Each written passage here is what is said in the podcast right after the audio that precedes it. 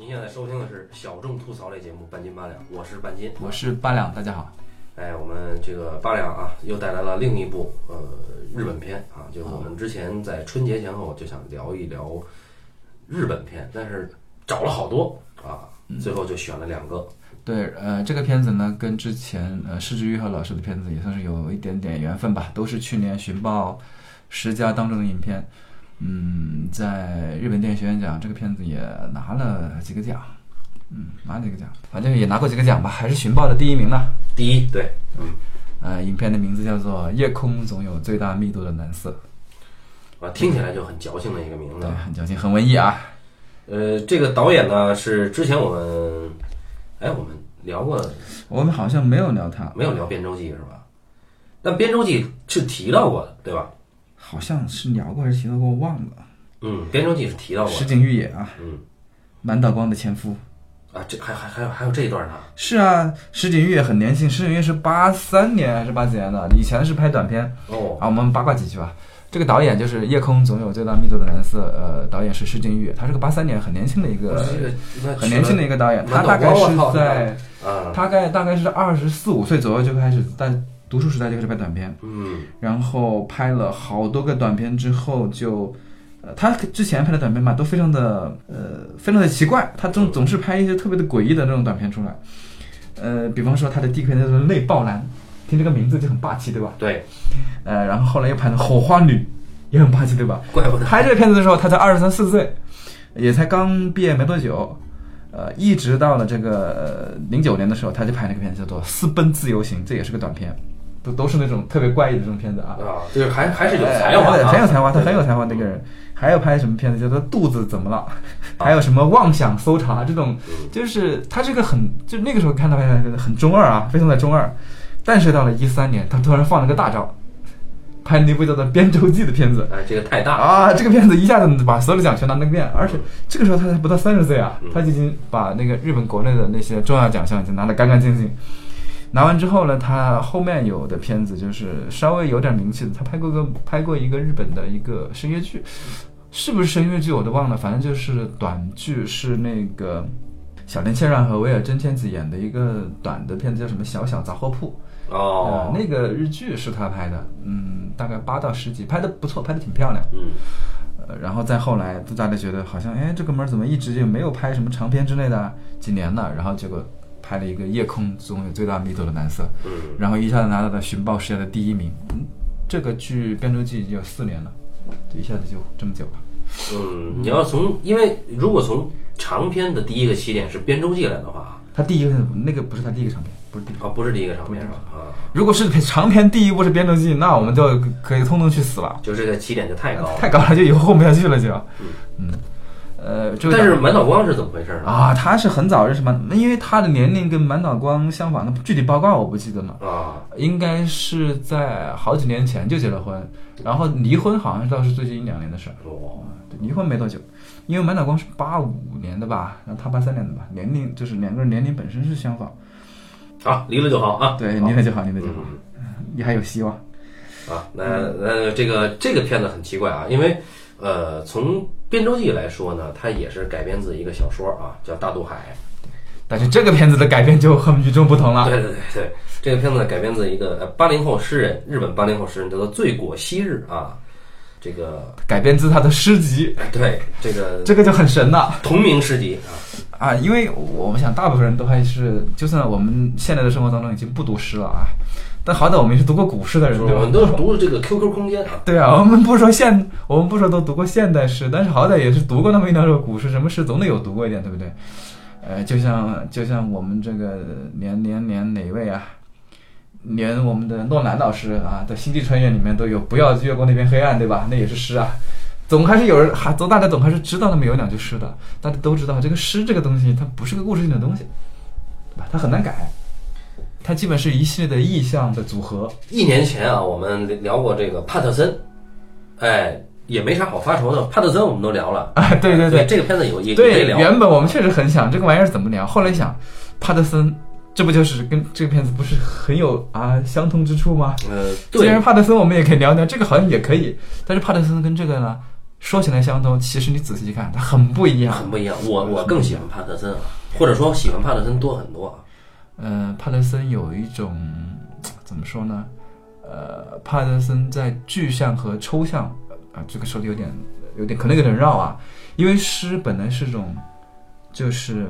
诗本来是在抽象和具象当中找这种平衡，对吧？那么帕特森的这种平衡找得更准一点，我是觉得从他在把它电影化的过程当中，它更准确，嗯，而不像。啊，而这一个呢，它不是不准，而是它本身它讲到的东京太大，所以会有了一种不够结实的那种感觉，嗯就是不如帕特森那么结实，但它依然是非常很棒的，我觉得是很棒的，是是比较出色的一个影片啊还。是很棒的。对，但是呃我们以这种片子，你你得这么说吧，就是我们拿出来谈，不仅是因为它好，而是因为你在国内其实是很看不到这种片子。对我们这种，我们现在，呃，我们现在还处在这个，也不能这么说啊，就是首先这个路边野餐还是比这片子高七百八十九个档次的。啊，我们不说路边野餐，我们意我的意思是说，不是路边野餐的问题，而是，呃，我们不会很少有人会或者在国内去主动去拍这样的片子，或者去看这样的片子，都是很很难的，呃，对啊我，觉得是很难的。很少。嗯，嗯，呃，它是一种踏过了社会主义社会主义初级阶段之后，大家才会去拍的片子，我觉得是这样的。他踏过了资本主义初级阶段啊。啊，好吧，那就是简单说一说这个我们回到这个电影本身来这，个故事啊，没法概括啊，就不概括了吧？我觉得就那还是要讲一下吧。啊，那你讲吧，这个故事。这故事就是讲的，在日本的东京有两个年轻人，这两个年轻人啊相识相爱，没了。好，对，故事讲完了哈。对，这个呃真的真的这故事也不是说怕剧透，就是故事实在是没有什么故事性的，它是一些琐碎的记录啊。啊，这个女孩呢，她自己呢是一个护士嘿呦喂，这个护士啊啊，啊，这个护士就有意思了。呃，她呢，同时她还有一个身份她，白天是个护士，但到了晚上，哎，她就去这个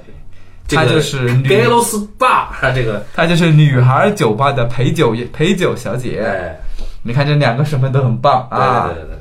然后这个男孩呢，男孩是一个卖苦力的。你我们知道，在日本东京，二零二二年，二零二零年是要东京奥运会，对吧？对，东京奥运会就需要很多的建筑工人嘛。我们这位男孩呢，就是一个建筑工人，在整天游走于四处，呃，游走在四这个各各个工地里边去干活儿嗯啊，搬砖，俗称俗称搬砖工人嗯。啊，一位搬砖工人和一位护士的爱情故事。啊，听起来也确实是日本的某种片子会常常涉及到的呃题材啊，但但是我们会看发现，我们本部影片当中，哎呀，别说有什么什么的镜头了，连个牵手的镜头都没有。对啊，这个叫这个女孩叫女演员叫石女演员叫石桥静河，啊，对，呃，是叫石桥静河是吧？对，石桥静河。啊，长得呢是精看的那种，但是要很很看一阵儿，你才能觉得哦，这个人长得精看。因为第一眼他看起来挺凶的，哎，第一眼看上去挺死刑的啊，对这个这个然后男主角呢是鼎鼎有名的池松壮亮老师啊，也。是呃但是以前呢，这位池松壮亮老师呢，主要是演各种配角啊，主要是在日剧啊或者日本电影中演那种特别丧的配角。对，所以呢，两个丧人啊，男孩呢是一个呃左眼吧，对，啊有有问题的就看不见的一个人，他只有一半的视野啊，就是只能用右眼来看这个世界他。主要只能看到右边的世界。相应的呢，男孩呢，他有一些阿斯伯格症的征兆，哎，就是，呃，类似于，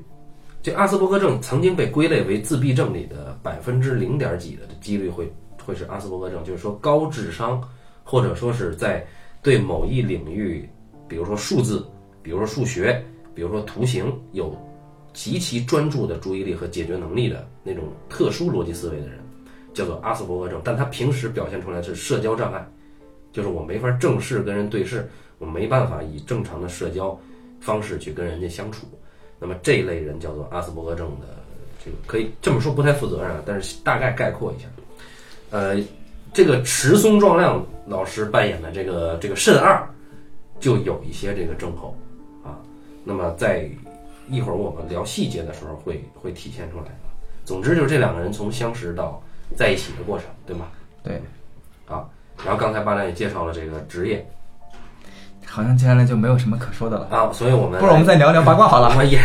有，比如有什么八卦呢？呃，八卦是这样的，我们首先说说这位石桥静河老师啊，这位女演员她以前是学芭蕾舞啊，对，学舞蹈的。嗯，我们可以看到她非常的健壮。啊，不是，就是就你要要说啊，为我还是很理解现在家长为什么都要送孩子去学芭蕾的，就是你要看石桥静河她的体态确实美，但是你要你要仔细看啊，因为她的身材不是那种性感型，对，她不是那种性感的身材，但是她体态非常的好。更重要的就是，嗯，因为长期练舞蹈的原因吧，她的举手投足啊，她的形式感会比大部分人会舒服一些，你看着会舒服一些。对，那个其实说白了啊，就是她的举手投足呢，就是有一种鄙视别人的感觉，对，哎会舒服一点。包括他抽烟，包括他吃饭，你都觉得会自然而然会舒坦一点。然后这位石桥金河老师呢是呃年纪很小，他九四九五年的吧，应该是，呃应该是第一次演长片。哎，就演了女护士和啊。女女女女招待哈，啊，对，对，第一次演长片，他是演艺世家，演艺世家出来的。呃，这这个他他爸是石桥不是，哦。他爸不是，哦。他爸不是石桥年四老哦师，哦，他石像哈，石桥林四老师可能是他爷爷，不不，肯定不是他爷爷啊，就是石桥石桥林四老师的年龄，我觉得可以当他爷爷了，应该。哦，好吧，嗯，他们石桥林吧，好像是石桥林是他什么人忘了，我没注意啊，反正是演艺世家。呃，第一次演这个角色，也是石井玉也花了很多精力才说服人家来演，因为人家本身对于演戏，呃，就是一出生于演艺世家的很多人对于演戏其实没有那么有兴趣啊。啊，尤其是你说你让我演一个女护士，对吧？啊，对她本身她本身并并没有也一开始没有演戏的想法，嗯就是因为人家就是石井玉也说服了她来演这个角色，而且石井玉也她本身也是一个呃挑演员很很很非同非比寻常的人。你看她在在那个《边州记》里面挑的演员也是挑的很好的啊，所以他最后挑了他。呃，而池中庄亮老师呢，以前基本没有演过什么主角，嗯，呃，哎，长得也不行，而且他没有那个主角的命，就是你看他在，他并不是那些偶像团体出来的那些演员啊，嗯，呃，也也不是电视台选秀出来的，好像也不是，也没有什么天赋，应该是那个小小，，应该好像是个什么小经纪人、小经纪所出来的那种人，嗯就是一直在嗯东京台啊或者是 NHK 这种小电视台里面混，然后混着混着，但是他有一个很不一样的地方，就是呃，我们知道日本游戏演员，就是之前有一部日剧和电影的改编，就是由我们的嗯那个三浦子苑，三浦子苑的那个小说，就是多田便利屋嘛，对吧？嗯那个系列，我们知道多田便利屋里面是就成就了英泰和松田龙平这一对 CP，对吧？那这两个人有个共同点就是非常的丧，嗯，那但但是俩人是帅丧，啊帅的丧。对，池中壮亮呢，他也有一种这样的丧，就是他太肉啊，他的比较肉，但他是一种也是那种他那个丧呢，就这个优点就是他们那种丧是不用演出来的，就自然而然的一种特别的死丧死丧。对啊，他就有这个，所以呢，这个我我们的这位导演一看，哎，这个呢有有一种肉肉的丧，而他还给他找了一个比他帅的丧，就是松田东平老师，对对对，然后松田东平老师跟他搭档啊，演这个配角。嗯。啊，于是这两位丧人就出现了。嗯，这两位在这个呃池中壮亮呢，他上一次让我有印象的片子是演在跟也是跟一个丧人。呃，就是我们知道有一个日剧，日剧的中国的网叫做《Bad Players》，嗯《Bad Players》里面的第一季里面，他曾经出现过啊，演一个搞错了对象的一个，就是一个艺人，就是把演员把演员都记错了，然后让 Bad Players 就是虚惊一场的一个这样的角色吧，嗯大概是个这样的角色。嗯，这一次，呃，这个片子的剧本好像是花了差不多一年的时间。呃，就是石井玉在打算这个玩意儿吧，因为他拿到这一堆诗，原本这个片子好像是电视台想拍还是什么想拍吧，嗯这才是电视台出的主意，说，呃，他的诗集在日本卖了两万册。当时你知道，在现在这个社会，你一个世纪能够卖两万册是很不容易的啊，呃，当然日本还是有可能的哈，对，但它发生在别的国家就有点难，有点难。在日本能够卖两万册，于是电视台这边拍，然后找石井玉演来，他们花了很长时间就构思这个剧本，嗯，最终打通出一个这样的怪怪的故事呢。最终他们想了个办法，就是我就不要什么故事了吧，啊，啊，就把人物关系全塞进来了。嗯，这个里面的我们知道护士，这位护士呢的故事讲的很呃，虽然这个故事是相相相识相爱的故事啊，啊，但是这个故事本身他两个人其实我觉得是挺复杂的，他做的还是蛮细的。啊，社会关系很充分，嗯，对，然后你就每一个人的家庭啊，对，呃，就是只有护士有家庭啊，护士有家庭，然后他有周边，其实都是有的，嗯还是有一点点的，都带到了一点关系。然后男孩儿主要是工作周边，对吧？对，以及一个老邻居，哎以及一个老邻居。嗯嗯，护士连邻居都没有吗？护士是个这个很很呃，就是也不是说，就是说很讲究的单身女生宿舍啊。那么单身女性公寓，它它就没有邻居，但是呢，护士是唯一一个在影片里面出现了家庭关系和家庭相处场景的人。哎，就比如说他有一个呃自杀了的妈妈，嗯，以及沉迷于百星哥就是弹珠的一个爸爸，还有一个就是比他长得好看的妹妹，在都都在乡下啊。他一个人在东京打工，然后寄生活费给这个不争气的爹和这个，供他妹妹上学你。知道啊，这个一个家里有两个孩子，只要是同性别的，这两个孩子肯定会掐啊，大大多数啊，大多数。所以这个啊，这个妹妹跟姐姐跟妹妹就横横竖看不上眼啊。那么这是这么一个事儿，他他呢一直是呃受困于自己被母亲自杀进而抛弃的这么一个呃自怨自怜、自伤自艾的这么一个啊但这个我没有想明白，如果他母亲抛弃他自杀了，请问他妹妹怎么来的？啊，就是都生了以后自杀了，而他觉得他母亲抛弃了他，不是他抛弃妹妹是吗？呃就是反正他妹妹比较大条啊，对，就是这每个人天赋不同啊。对，那当然，他呢还有一个前度，对吧？一个前男友。啊、对，当然那前男友有家庭啊。那前男友呢说我现在还爱着你，我愿意为你离婚啊，不是愿意为你怎么着结婚是怎么着？啊对对对对对啊。当然我也不知道那个前男友是不是有家庭啊，反正前男友愿意跟他重新来过啊。哎，就这么一个社会关系吧啊。他呢是钱不够赚的，所以他晚上呢要去一个叫这日语叫格罗斯巴啊，就是这个女孩酒吧去打工啊。当然他不是陪酒，呃，这个就是陪客人聊就天给，客人倒酒的那种，对哎，调个酒，哎，这种，那他也是陪的。那种是这样的，就是呃按时间付费，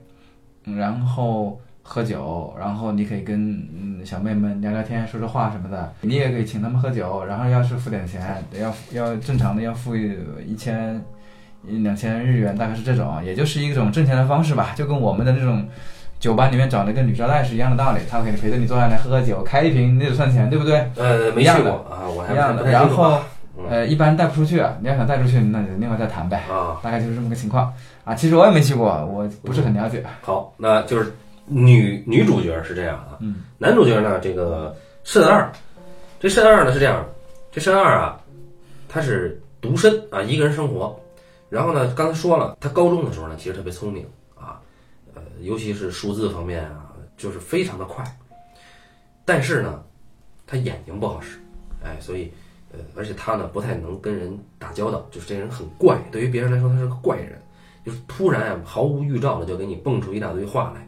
就话密，而这个话呢又呈现出一种很奇怪的逻辑关联，非常严密，但是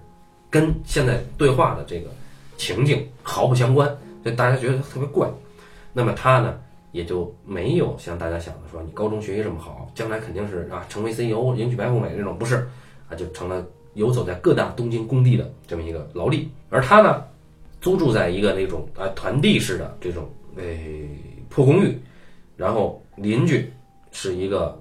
老爷爷啊，老爷爷呢对他很好，他帮老爷爷倒垃圾，老爷爷呢借他书看，嗯，啊。哦，我们可以这可以先插一嘴啊，就是老爷爷呢是一个文人，我哎，们看得出他一直在家里是个作家，呃，藏的书很值钱，很多藏书一直在认认真真写东西。啊。写的东西呢也藏了一堆。对，现在我们就知道作家的晚年宿命是什么样子了。啊，独身作家啊，是不成名的作家是这样的，对，呃，估但估计编剧比作家能强一点哈，可能这是这样。他的社会关系呢，还有他的工友啊，工友呢，其中这个工友的老大啊，算是一个小工头了，基本上是，哎，就是叫做智之的这么一个哥们儿啊，呃，身材高大心长，哎，长相这个颇为奇怪啊，但是有一股这个很奇怪的魅力，就是演艺世家出身的松田龙平老师，哎，他演这个智之啊，是一个非常粗暴蛮横的工友啊。这个智之呢，因为有一次啊突发奇想啊，这个跟几个工友一起去去这个格鲁斯巴啊去喝酒，就邂逅了这个呃静香这个女主角，就看上了静香，俩人就约会。约了一次以后呢，想再约，芝芝也成功约到了第二次，但是在这个当时还是在工地啊，正美着呢，突然这个发作了脑梗，死了，哎，所以这个松田龙平老师很快就就消失了哈。就是他档期问题领了一个特别快的饭盒盒饭，就是就是我觉得这个角色可能我们的很多像在我们国内跟松田龙平同一级别的演员应该是不会接这样的角色的。呃，不，他们愿意接这个尬戏还是很容易的，对吧？可能就拍个两天就完了啊。然后另一个工友啊，就是一个呃丧丧大叔，对吧？哎，那个演员也脸儿挺熟的啊，但是我不知道叫啥啊，就是这个丧大叔。丧大叔呢是一个这个快五十的一个大叔，还在工地上很很惨啊，出卖苦力，但是呢腰真的不行了啊。你知道男人腰不能不行，但是他腰不行了。桑大叔是田中哲司老师，啊，然后他呢也腰着这个每天那个累到什么程度啊？就累到这个自己连这个裤子的拉链都都扣不好啊，就这么一个人。农门不保。哎，然后这个丧大叔呢，就整天就被各种工头鄙视啊，欺负，经常说自己吹嘘自己说啊，下一个工地我就不去了，我去这个 girls bar 啊去喝酒啊，或者这个啊，我又跟一个便利店的女大学生啊，这个兼职的啊这个拜托的女大学生，我们那就是可能在恋爱啊，等等等等等等。哎，但是呢，不管有多苦，这个大叔依然说，我只要没断气，我就活下去。哎，这么一个大叔，经常去蹭那个肾二的酒喝啊，或者是这个敲诈这个同事请他一顿啊。对他干什么就是不掏钱。对，然后最还有一个工友是最拉风的一个，就是一个菲律宾的一个 一个小哥啊，叫做这个安德雷斯啊。这个安德雷斯呢，呃，他是据说是被骗来的啊，欠了二百万日元啊，跑到这儿来干干苦力啊。这个欧库桑和库多莫都在都在这个菲律宾等着他啊，所以这个这个人守身如玉啊，一说去格罗斯巴鲁他就不去啊，是这么一个人。啊，这个安德雷斯呢，对工友非常的好，就是一眼就能看出谁谈恋爱或者有什么好事儿。呃，可是呢，到最后，安德烈斯呢决定啊，我我这么干呢，实在是在外国打工啊，实在太愚蠢，所以安德烈斯决定回回去回国啊，也跟这个慎二拥抱告别啊，就这么一个社会关系啊。慎二还有一个高中女同学一直暗恋他的，嗯，对，对，就慎二没有想到，就我这个德行呢，也有人喜欢我啊，于是这个就约出来了，俩人就是这个女同学说我是从纽约司法考试啊回来放个假啊，说我只想见你啊，然后你带我吃个饭吧，然后俩人就去了这个，想半天，慎二说，哎。去哪儿吃呢？就去了一个很诡异的中餐馆哈，然后一说点这个菜没有，点那个点个宫保鸡丁，我没有鸡肉哈，哎，最后只能点一个麻婆豆腐，然后点完了那边也不做饭，就在旁边看着这俩人聊天儿，啊，然后俩人就聊聊聊聊聊，那这个慎二说你怎么可能有人喜欢我这种怪咖呢？啊，然后俩人就去了一个年轻男女晚上必须去的地方。啊，呃，到这以后呢，这个姑娘呢也也都很有诚意嘛，啊，对 对对对。但是山二呢，不，他就不还还是不能接受啊。呃，最后这个姑娘说啊，其实我骗你的。姑娘说我呢，不是从美国回来的，是我打算去美国打拼。说日本呢已经这个没有可以留恋的了。然后慎二说那你加油吧啊，给了这么一句话，俩人就就再见了哈、对，所以当天晚上呢，也没有像大家想象那样啊，就什么都没有发生啊。呃，当然这过程中都伴随着慎二和静香两个人的这种。呃就一开始两人谁也都很不自在相处，后来就慢慢慢慢就逐渐能自在，哎，就两个都不自在的人，最后怎么就谁也不嫌弃谁了啊？这么一个过程。这个情节和人物关系已经讲完了，那么我来凑点这个时间啊，我们来讲讲这个女诗人的诗啊。我们讲这个帕特森的时候呢，为了让大家能够体会到这个影片，还是要引述其中几首诗。那这里边也是啊，呃，日本那个诗人叫古川俊太郎是吧？对，古川俊太郎曾经评价过这个《醉果昔日》，就这个影片的同名诗集作者说，说他的诗啊，从日语中溢流而出，掩埋于语言之下的光，托起声音的日常脚步声，拥抱醉果昔日的我们。你看他妈的，这给这种人评价还写了一首诗，哎，就这种人啊。然后我们来简单的啊。欣赏欣赏这个醉过昔日的诗，因为我我这个感冒啊，这一声音比较重啊。其中有一首诗是这么写的：十七岁，句号，我身边是死亡所在的季节，句号啊，这首诗就完了啊。那个另外一首呢，就比较就比较有趣了。这首呢，我觉得啊，它跟我们的影片的调调是很相近的。那么这首诗呢？这首诗的名字叫《论不成熟羁绊的关系性》，是写于二零一四年。你很可能已经忘了我，但如果我告诉你这个，你肯定要说，我当然没有忘。但既然我说了那话，才没有忘，和在我说那话之前忘了是一回事。这意味着我们之间的羁绊被切断了。他们很容易重新接上，但没人行动。所以这些联系带着这尘世死的常规性，断裂、断裂、断裂，比争斗还令人不快。尽管它不是永恒的，但怯懦却把一个时刻变成了永恒。也是在今天的某个时候，一种不完全的关系变成了真正的纽带。在讲述爱与友谊的故事的时候，如此容易的，我们之间的距离标准化了。暴力的标准化了，直到现在，在那个在我们之间敞开的不投入的距离里，曾有一块三明治，没人能理解它，也没人尝过它。如果我是神，我会用你的名字来命名我们之间的这种关系性，它既不是友谊，也不是爱情。如果我是神，我不会说我喜欢你，或我恨你，或你很重要。在遇到你的那一刹那，我们会坐下来吃东西。哎，这首诗是这样写的。哎，我觉得啊，这首诗其实真的概括了这个影片男女主人公的这种相处。然后还有另一首，再跟大家念一下，叫《花束之诗》，也是二零一四年。我不会说漂亮的话，也没有漂亮的脸，漂亮的衣服不适合我，我没有漂亮的感情给你。不过。大约二十年前，你出生在某个地方的某个医院，家人和朋友一直爱着你。我可以总结的就这么多，我的人性大概也就这么多。那么，我觉得这首诗其实有点像是这个影片结尾的调子啊。好，然后关于这个醉果昔日，呃，搜狐文化曾经采访过他，问及了他写诗的这种语言的风格和结构。那么我觉得他对于这个诗的概括有必要在这个节目里跟大家说一说。他说，在我碰到水的时候，我经常会有各种各样的想法，比如说，当我洗澡的时候，或当我听到下雨声的时候，一个句子就会突然蹦出来，而这些想法会一直自然的流淌，直到我一口气写完那首诗。我相信每首诗都有适合它的长度，如果太短或太长的话。它就没法打动读者。我有时会觉得，在合适的地方结束一首诗，和诗所用的词一样重要。也正是这些东西，构成了诗人的文学风格。就我而言，写一首诗的行动，是与读这首诗的行动密切相关的。所以，当我写诗的时候，我是这样写的，就好像我就是那个不知道下一个词会是什么的读者。这就是为什么，如果我身上的读者想让我在某个特定的点上停止的话，我身上的作者就会在那里停下来。这个就太那个了，这这不是摆明就说，这这个就是看天分呐。对对，就这意思。这说穿了就是看天分嘛。诗人嘛，都没有任何道理，没有任何道理。呃，我倒是觉得就是，嗯，诗跟呃。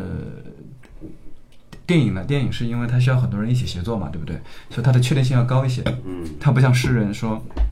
真的，我真的是可以纯靠天分，我就写完了，写完了就结束了。嗯，那这这这这这就 OK 了。但是电影不是这样的，它一定有更多更确信的东西。嗯，就是要传递给所有的工作人员，传递给某个演员去去去去做一些精确的东西。它因为它只有从精确的东西里面才能展现模糊的性，展现一种暧昧性和模糊性，对吧？嗯，越精确越好。那这里面其实有几个东西是很精确的。首先。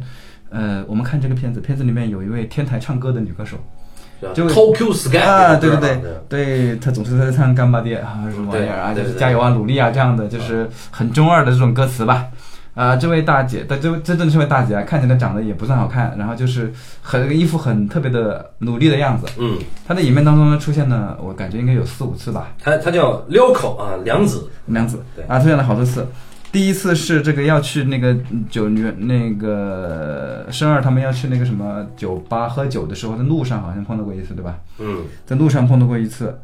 呃，然后是第一次是静香下班的时候啊，静香下班的时候在街景上带了一下，带了一下嗯。然后接下来是生二和朋友们去酒吧喝酒，然后蹦跶的时候看到了他。然后接下来是呃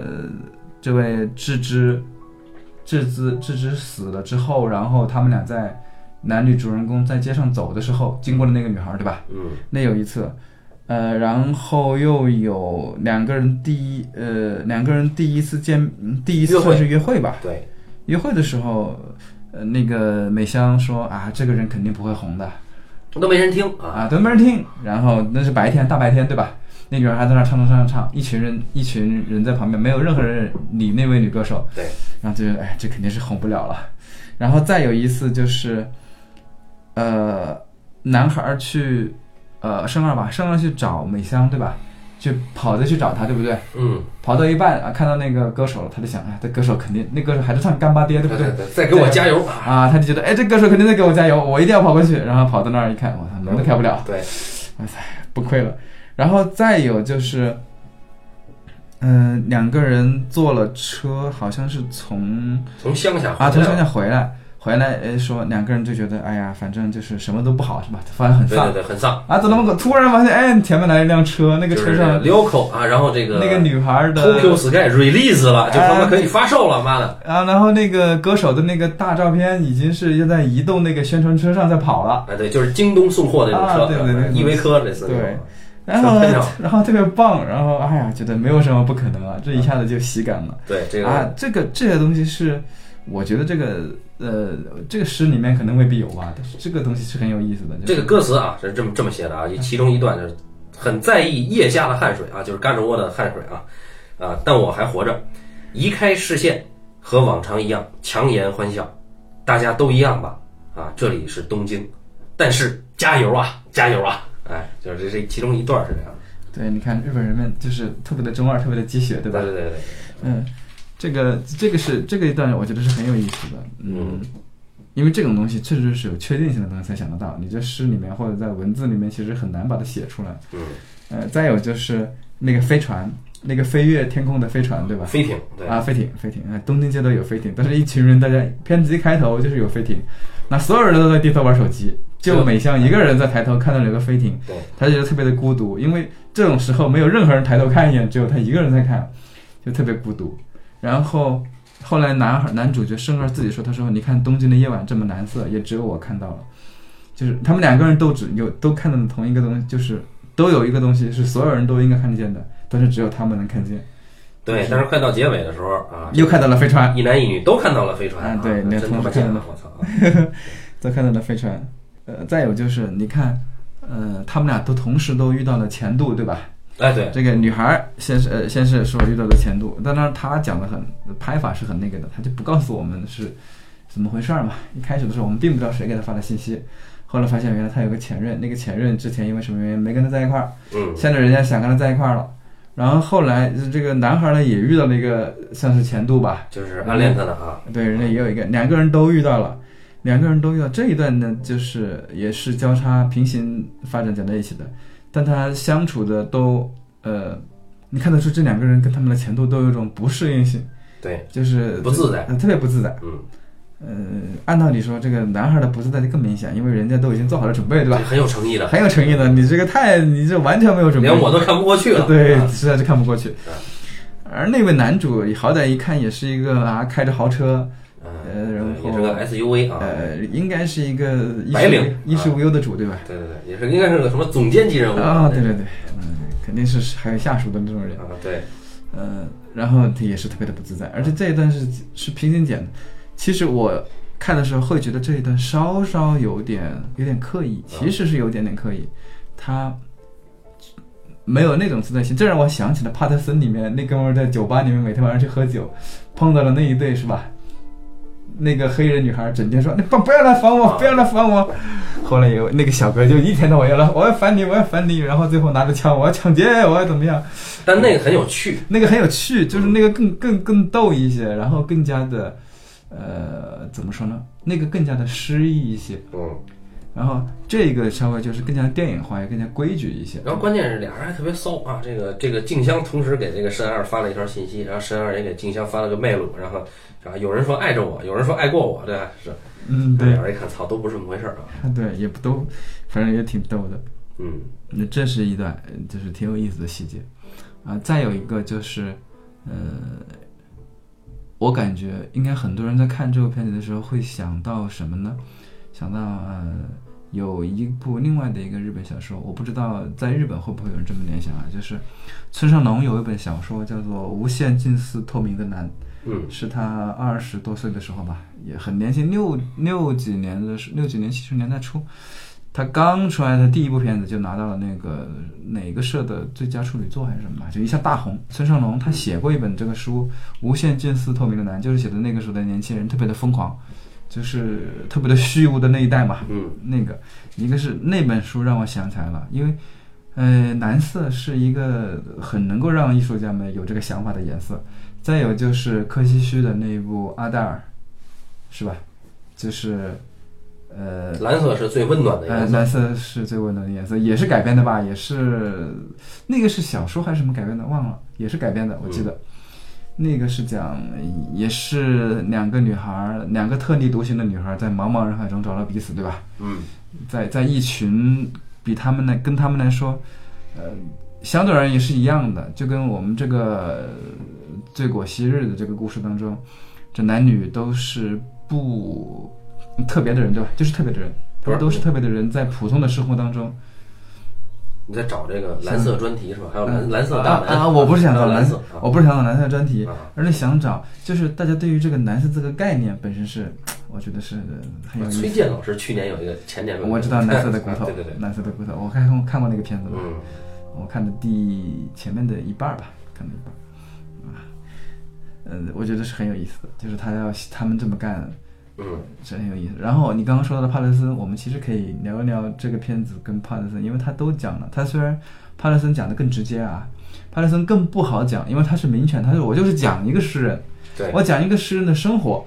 就是诗人的生活如何跟他的诗本身发生关系，然后你如何去判断你到底是先有诗还是先有诗人，对吧？嗯。你你你你这个是这是一个很有意思的话题，而这个不一样，这个是我通过诗去改编，我这个人他是有诗性的，但是他本身他不是诗人，他不是那种，对他不自知，嗯，他不自啊，他对对，他没有那么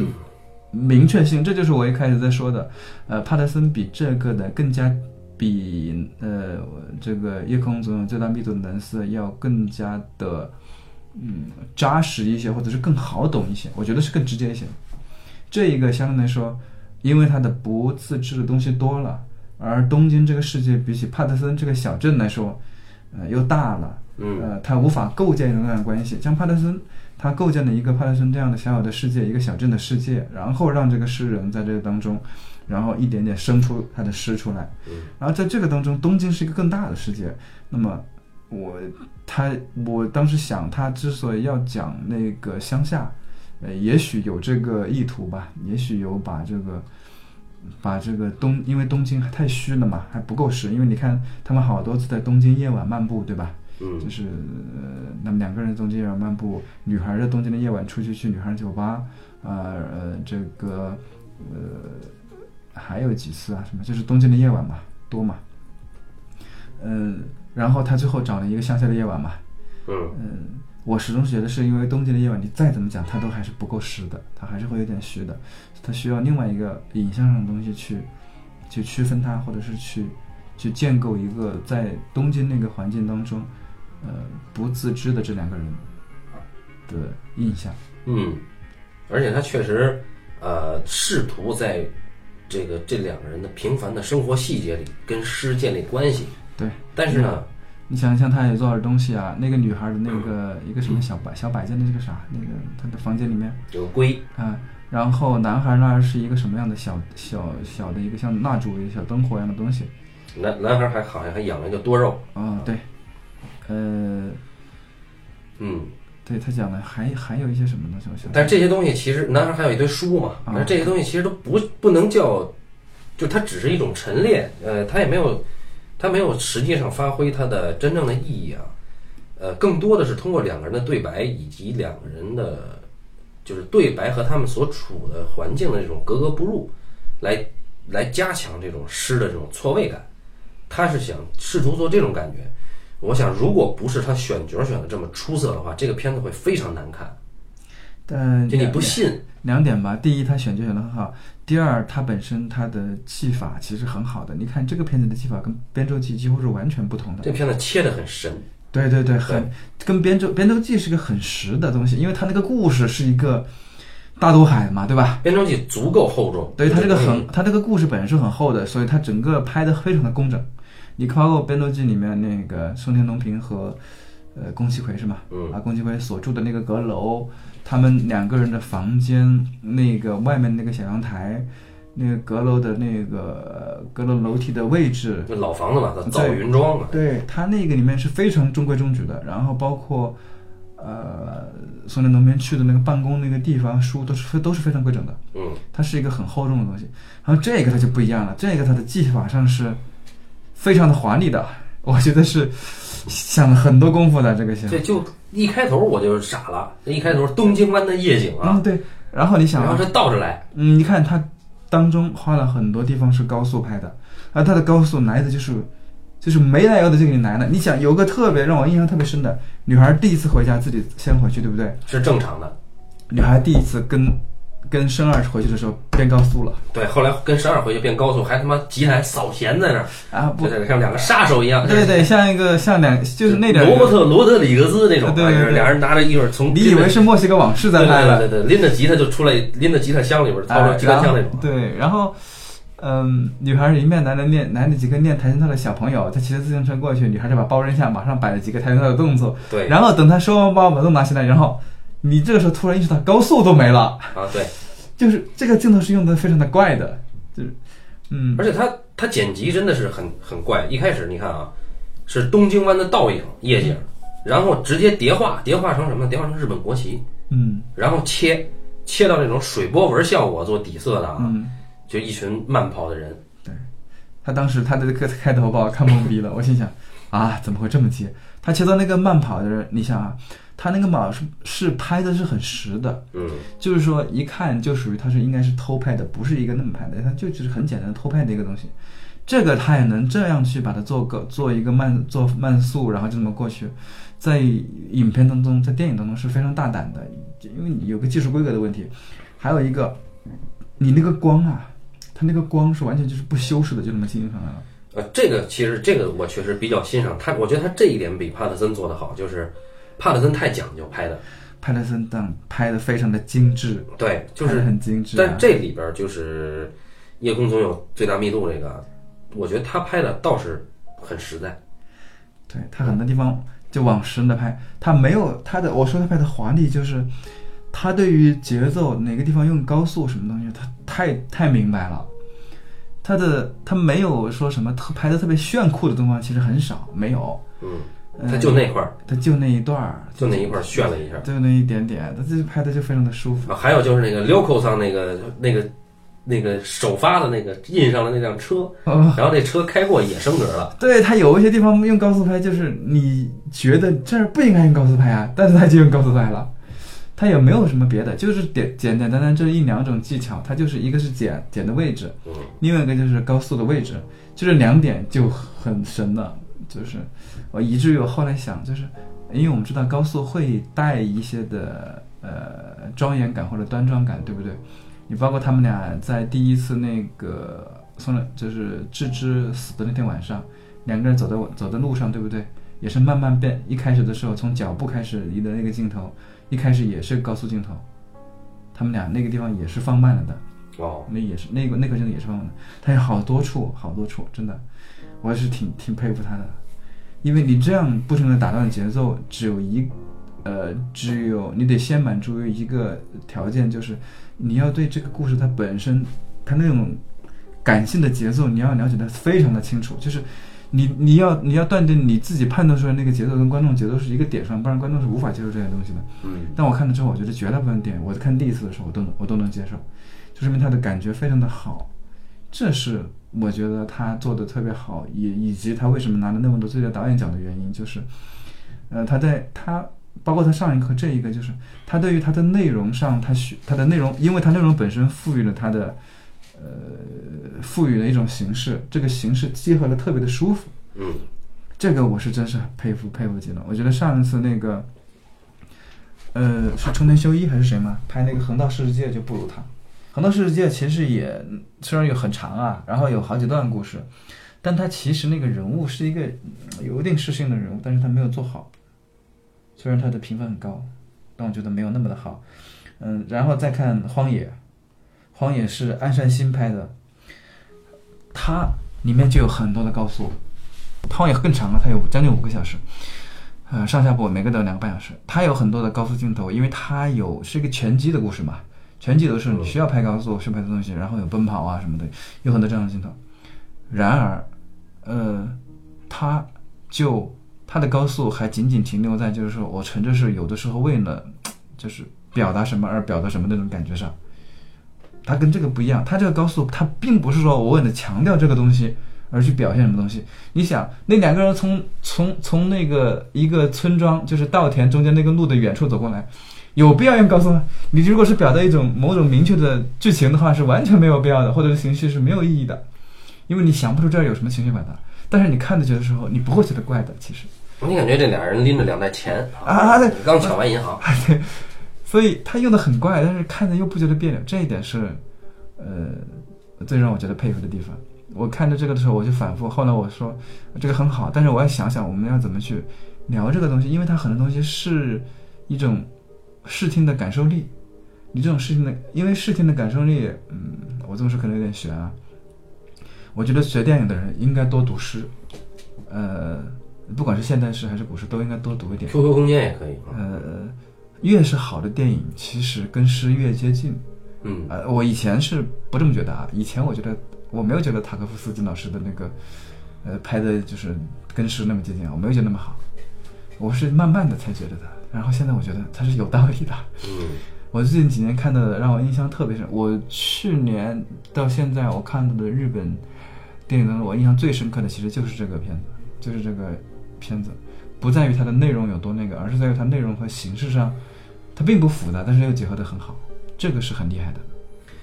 我们看看他这个人物哈，他这人物其实两个人男女主角按理说是同一类人，但是这两个人是完全不一样。就是开始赋予这个女孩的是一种非常飘的感觉，就是你看她很忙叨啊，一天就白天干这个，晚上干那，但是呢，她一直在伴随着她自己的独白，就是她的独白极其的诗性，但是呢，你感觉哦，这么丧的一个女孩，然后做的工作这么实在，但是她说出来的话是这样的。这种冲击力很大。你比如说，第一次就是他在晚上去兼职做这个这个女孩酒吧的这个呃陪酒师的这么一个调酒师的路上吧，他这么说：“他说喜欢上城市的瞬间，就像自杀一样，就算找遍身体内侧，也发现不了指甲上指甲油的颜色。夜空中总有最大密度的蓝色。你觉得自己很可怜，不爱任何人的时候。”你只要讨厌这个世界就可以了。正因此，这个星球不存在恋爱。然后接着他的这个伴随的画面是什么呢？是他给这个酒吧的客人端上酒，然后以及呃在酒吧中间歇工的时候，啊他独处靠着墙，就一种呼吸的只有呼气的声音啊被放大了呼气的声音。所以，当你这会儿觉得啊没什么。这只是状态，但是当紧接着画面给到慎二出场的时候，是一个很实在的工地，你感觉哎，这个时候才真正的有有人有事件发生。就比如说，呃，慎二虽然说先交代了他只有一半的势力范围，但是紧接着是一个很实在的劳动场面啊。然后这个岩下先生就这个丧大叔就开始在絮絮叨叨了，然后慎二就这个时候你觉得啊，这是一个很实在的场面吧？但这个时候慎二开始。毫无预兆的突然来一段大段的独白啊，就是逻辑很严密，但是跟对话毫无关联。哎，从这个拉链大叔干完活不拉拉链，一直说到菲律宾的这个生产的这种低端拉链是不是更适合做拉链？哎，等等等等等等。哎，这个时候你就会发现，哎，两个人的开场的处境完全不一样，但是这两个人都是被边缘的两个人，都是不能自在的两个人。那么，两个不能自在的人，你接下来肯定是要看这两个人怎么好嘛。但是，哎，正因为他一开始给这两个人设定了这个，呃，出场开出来的这两个人的这种不同，所以接下来这距离感其实不小。就这两个人，包括申二他所处的这种环境，跟静香所处的这个环境差距不小。然后你会看到接下来，你抽象的提炼出来，它是一个爱情片的路数，就是城市边缘的两个人，但是这俩人你看似都挺孤独的，挺不自在的，但是俩人没有那么容易在一起的。而以往爱情片最大的障碍是什么？我们会说什么种族、阶级，甚至他妈性别啊，等等等等。但是现在你会发现啊，这这两个人最大的障碍是什么？是，就尤其是这个女孩，她不认为自己能够找到生活的意义，不认为接下来会有好事发生，她会担心一切不该担心的事儿，就这样一个焦虑的状态。那么男孩呢，也是一种焦虑的状态，就是我只能通过大段的话来。缓解自己的焦虑，对现状的焦虑，对，对我工友的担心担心啊，对这个接下来可能男孩总有一种不祥的预感嘛。那他如何克服自己这个不祥的预感？他没准儿今天我刚喝一口水，我就有不祥的预感，怎么办？那我得絮叨。哎，他这这两个人，这两个人按理说很容易在一起吧？哎，不是，你会看到这两个人没有那么容易接受彼此。这就是这个故事真正存在的一个所谓爱情片的这么一条线。大家会看，我靠，这样的两个人怎么在一起？那结合在一起的，从外在的形式看，还是一种诗性，就是说，呃，两个人虽然都不接地气啊，虽然都有点有点二吧，中二，但是呢，你会发现，哎，这个这个这个这个这这这两个人呢，都是平常他们的想法都有诗性。你比如说这个。呃，申二在自己家里算账，算这个房租，算那个一个月的花销，一大堆账单哈。然后他就独白了，他开始絮叨。他这个絮叨，我觉得这个导演处理的非常厉害啊。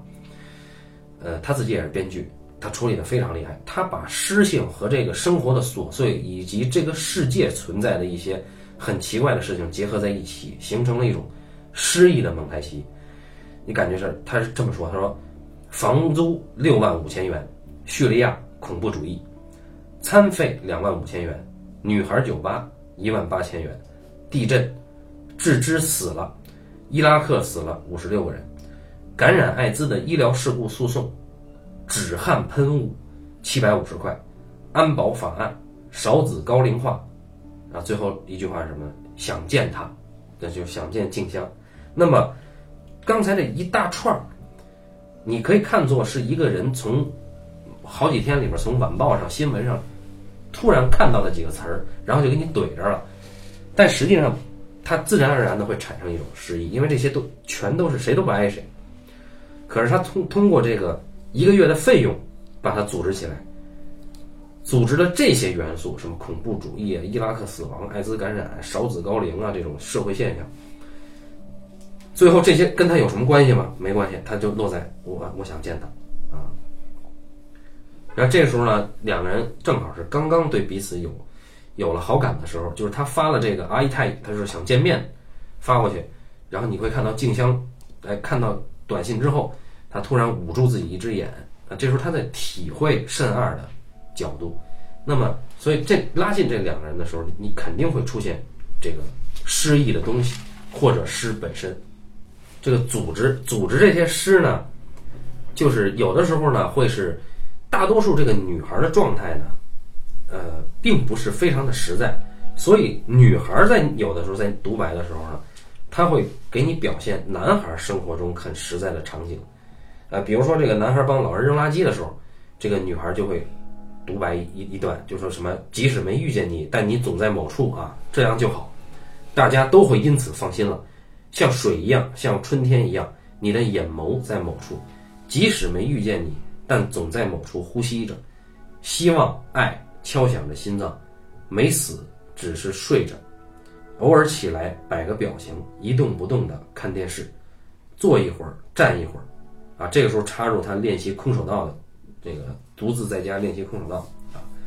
然后你哭是因为绝望吗？这个没关系。啊。你总在某处敲响着心脏，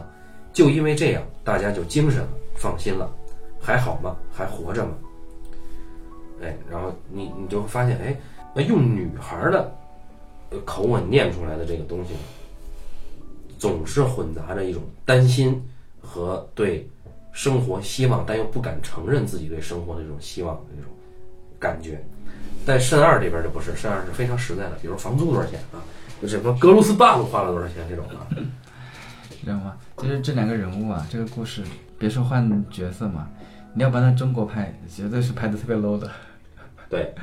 绝对会特别的 low，然后就是特别的难以接受，而且特别的假，你知道吗？就是把一个人物，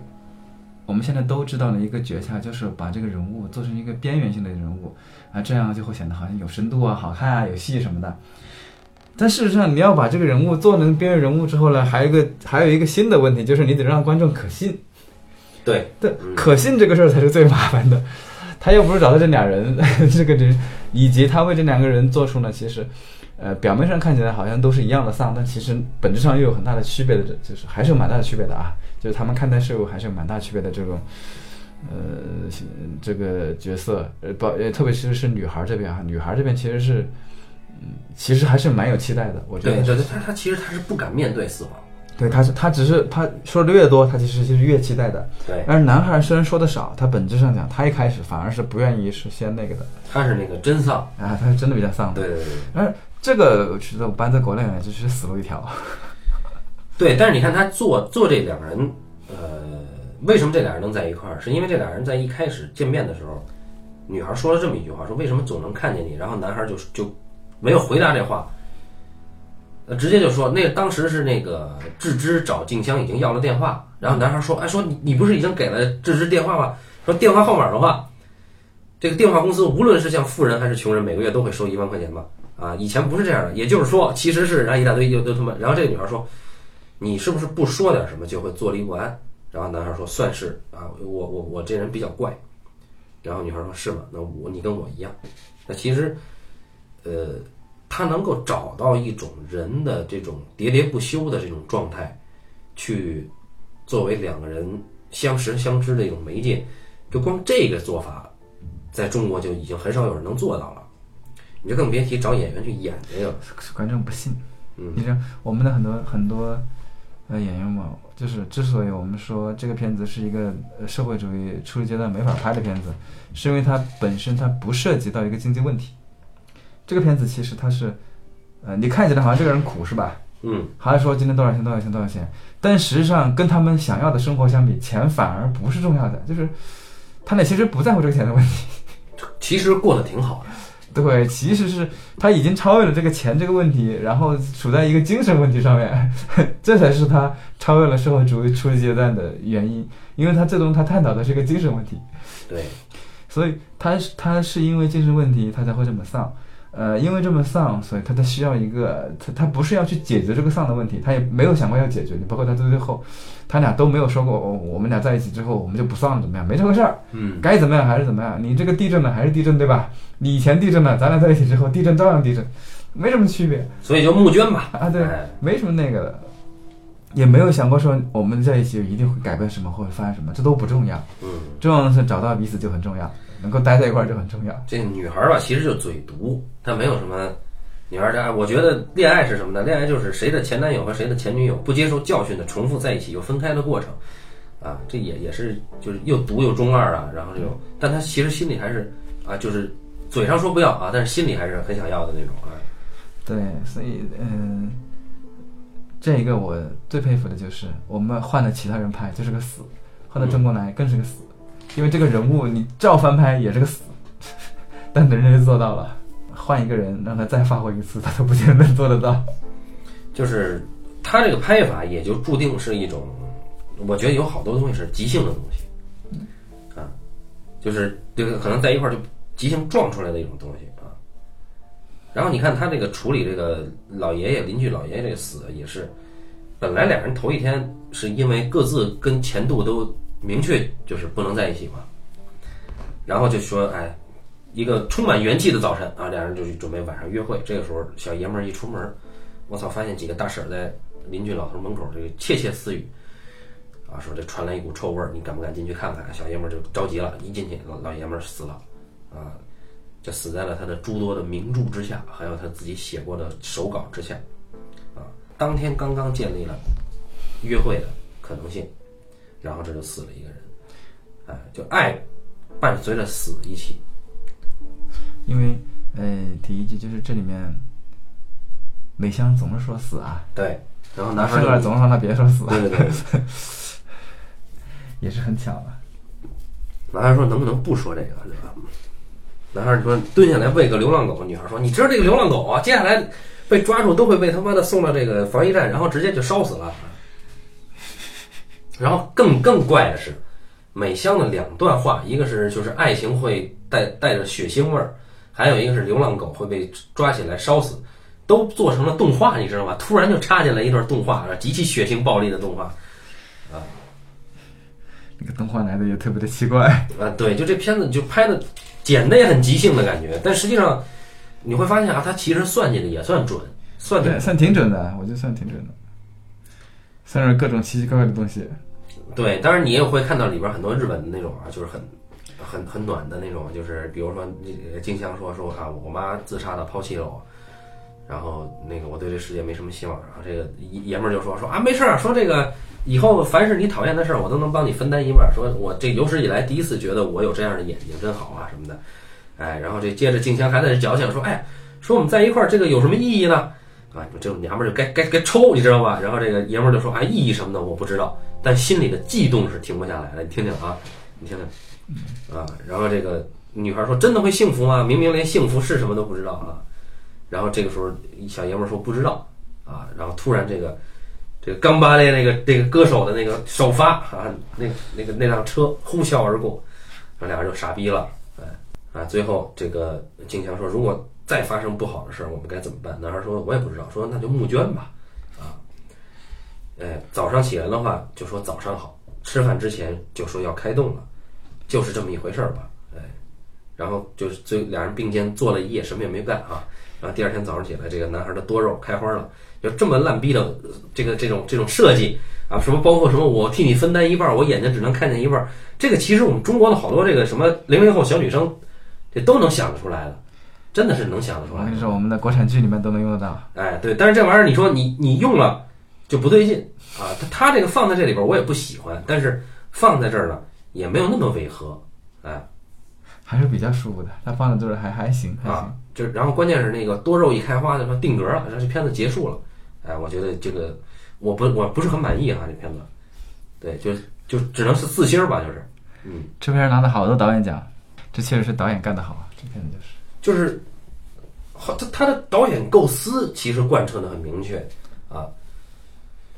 干得也好，这片子没花多少钱，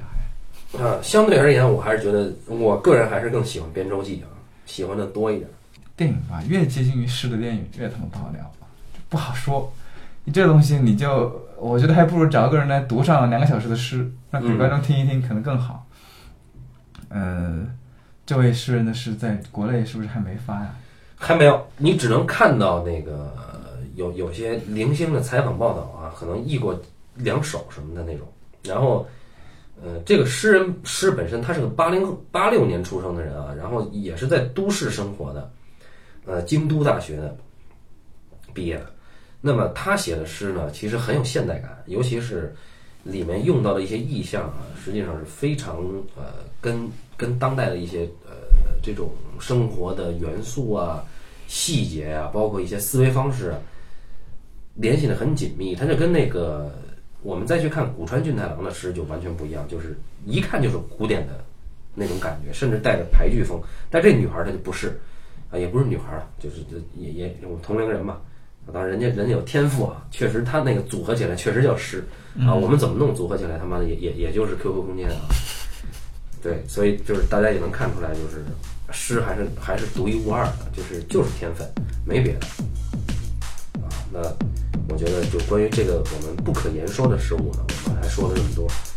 能看就看吧，这个片子我是大力推荐大家看一看。好，